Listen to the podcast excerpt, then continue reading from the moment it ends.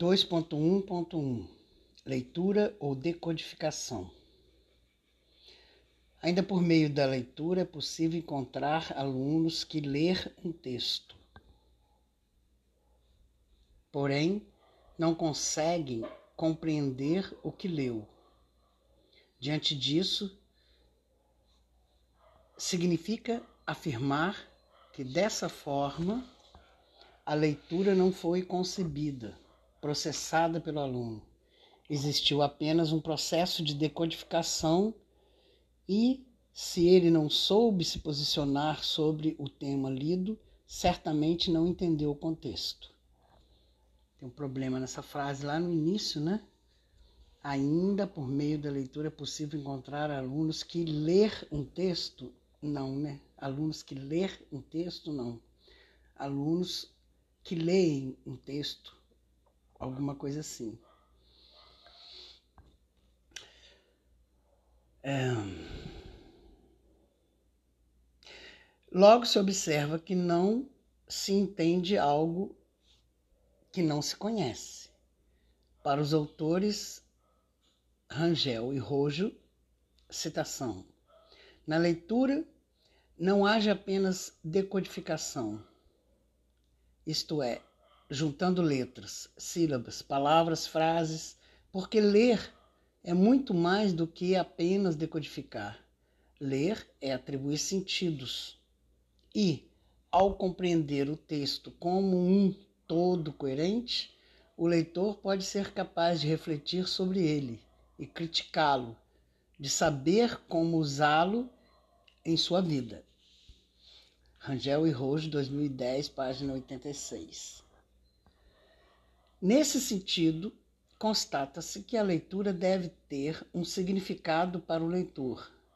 Ela engloba um conjunto de conhecimentos relevantes para a compreensão do texto e do mundo, de tal forma que, quando não existe leitura, o indivíduo não tem palavras para se expressar, expor suas ideias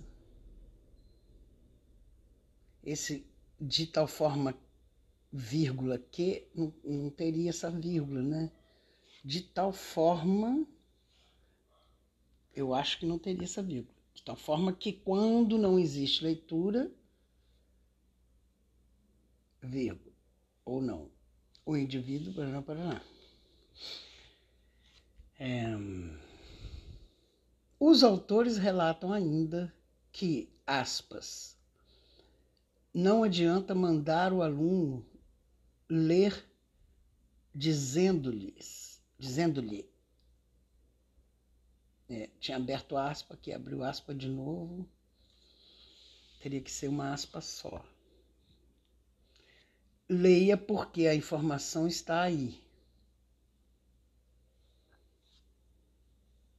Muito menos adianta mandar abrir o livro didático e copiar o texto que lá está. Rangel e Rojo, página 86.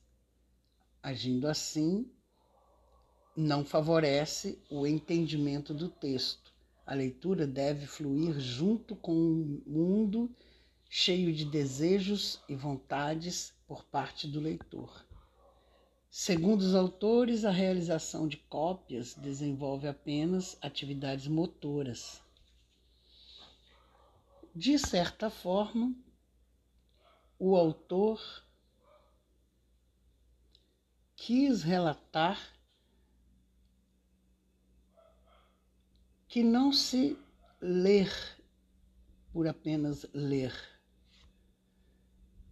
que não se lê, né?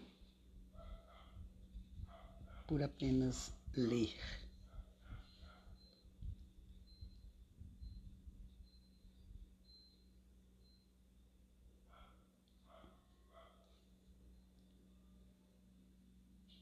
É preciso que a leitura seja uma referência para transmitir informações, atualizar vocabulário e usar a linguagem adequada a qualquer ambiente.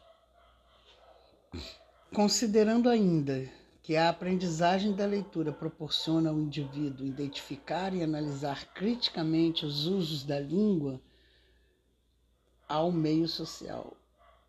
Os usos da língua no meio social, não?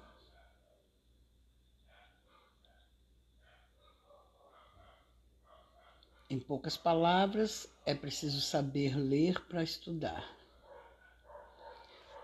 Além de fundamentais para a vida cotidiana, essas competências são essenciais para que os alunos se tornem, de fato, autores de textos informativos e não, e não meros copiadores de trechos de referência como muitas vezes costuma acontecer.